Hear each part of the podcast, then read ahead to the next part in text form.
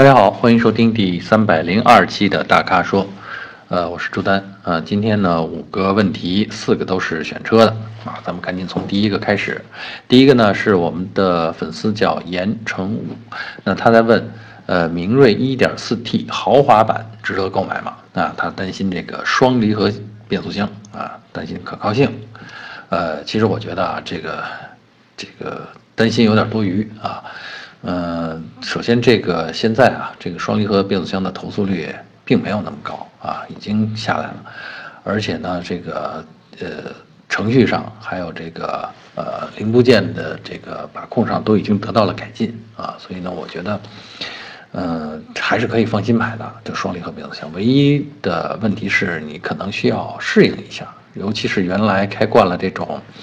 液力变矩器的这种 AT 变速箱的这些朋友们，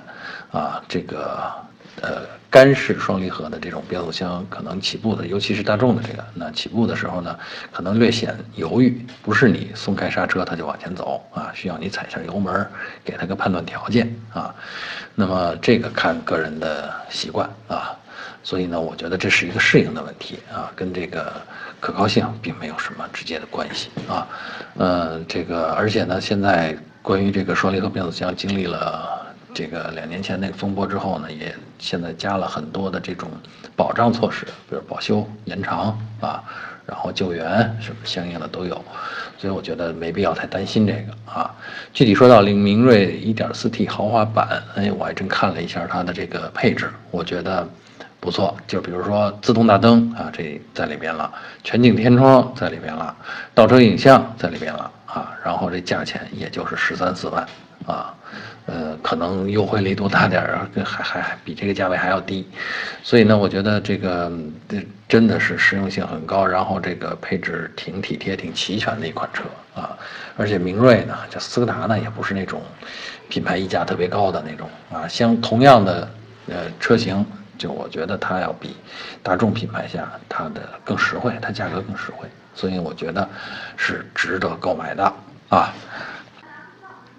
好，第二个问题啊，回答我们粉丝啊，名字叫恒星啊，他的问题呢是非常新的一款车啊，领克零幺和大众途观，他说哪个维修保养更便宜，更适合家用啊？首先，我觉得这两个车都适合家用啊。然后呢，这个这个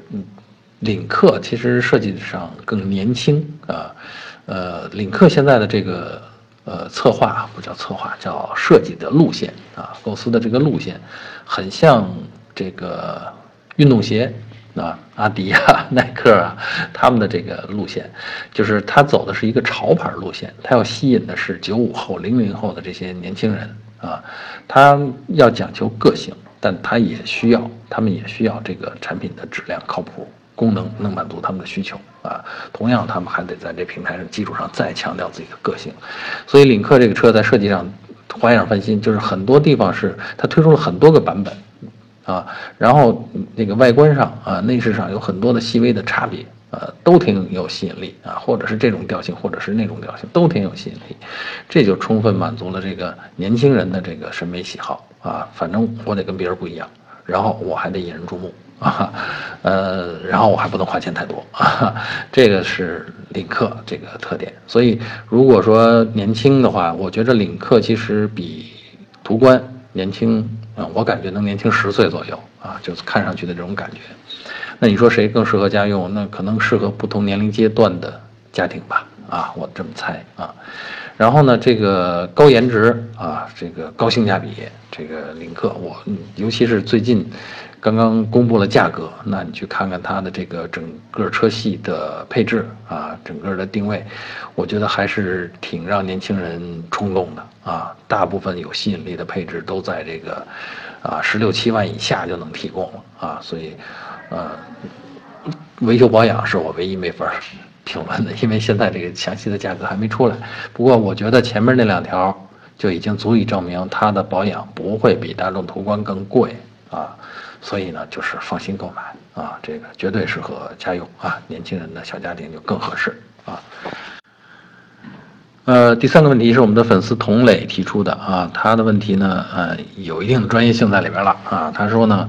呃，蒙迪欧 1.5T 和迈腾 1.4T 相比，哪个更值得购买啊，其实这两款车呃价位差的不是很多啊，我还特地找了这个两款车的高配啊比较了一下啊，真的价位差的不是很多。但是你要说哪个更值得购买，我觉得这两个车的这个风格差异还是挺明显的。呃，蒙迪欧呢是那种强调驾驶和操控的车啊，迈腾呢虽然也强调这个操控，但它更突出的是作为这个大众品牌呃旗下的一个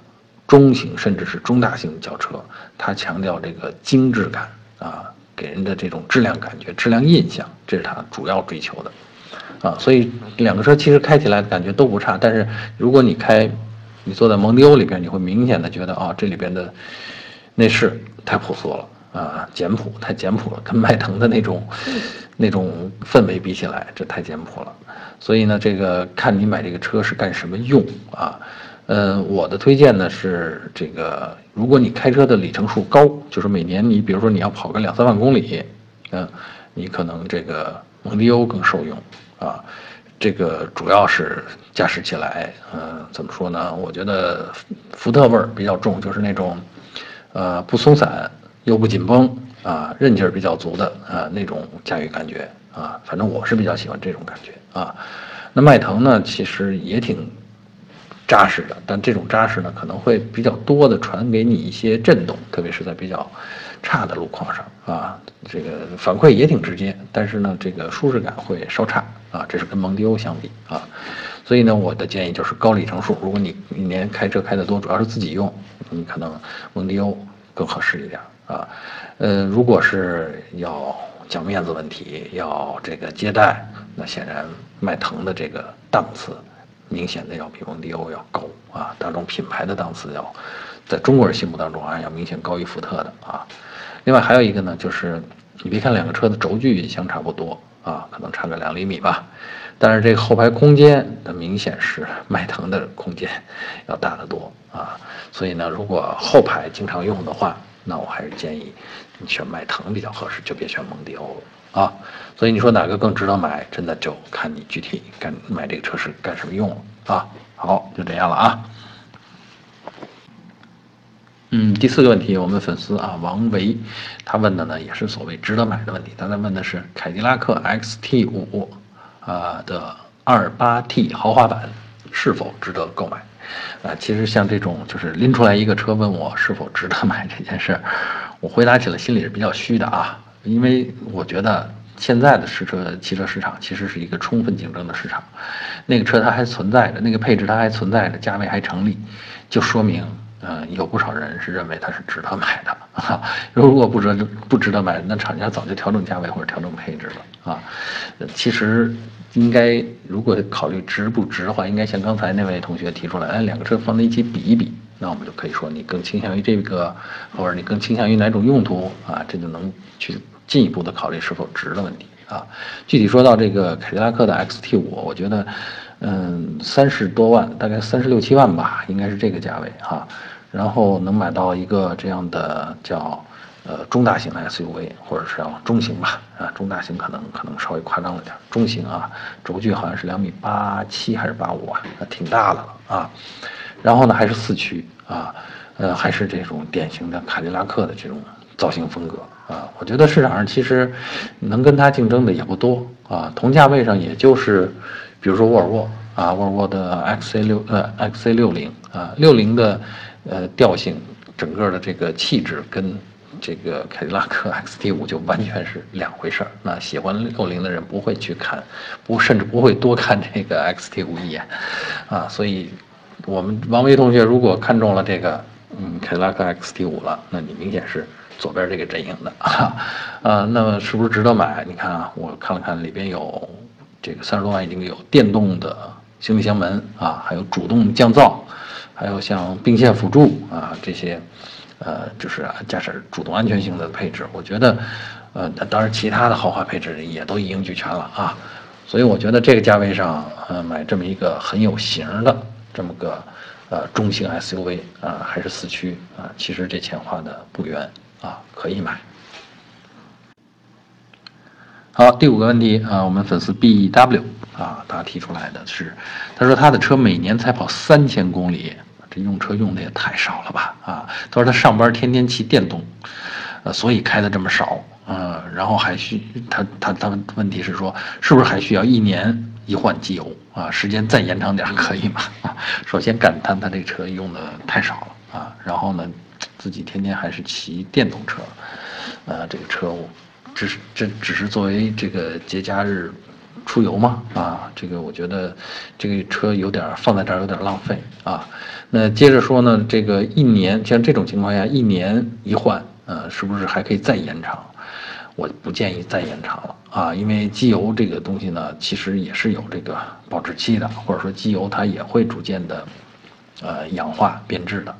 呃，如果就是大家。看这个有车的车主啊，看这个说明书上都是这么写，就是说，换油的间隔呢，通常是五千公里或者是半年，先到达哪个啊？无论是到了五千公里还是到了半年啊，你都应该换了啊。当然，如果你用的是全合成机油，就是氧化的时间、抗氧化的能力更强啊，那可以适当的延长。那长到多少呢？长到一年啊，我觉得也就够了。不会因为你用的少啊，这个机油它的变质的这个时间，当然相对这个它经历的冷热循环来说，它会的寿命稍微延长一点。但如果超过一年，甚至超过两年，呃，你这个机油的这个润滑或者是这个这个清洗能力，它都会下降的啊。所以呢，我是觉得，如果我不是说绝对不能延长，如果再延长啊，比如你一年半甚至两年一换。嗯，那其实对你的车是不利的啊，因为是这种情况，车辆很少动的情况下，其实对这个基建的保护应该越强啊，所以呢，应该用更好的机油啊，或者是这个这个保养换油的时候更靠谱一点啊，不是说放在那儿就不动啊，所以这个问题呢，我建议就别再延长了啊，这个换油的间隔你就还是一年一换吧，而且呢。尽可能的用好一点的机油。如果觉得，呃，全合成的贵，你可以换半合成的啊，比如半合成一年一换啊，毕竟你的车才每年才用三千公里，那我觉得这样还是可行的啊。好，以上就是本期大咖说的全部问题，欢迎大家继续在我们的公众号后面或者在微社区中提问。如果您想了解更多的汽车资讯，还有导购信息，那请持续关注我们的公众号，还有车评网。我们下期节目再见。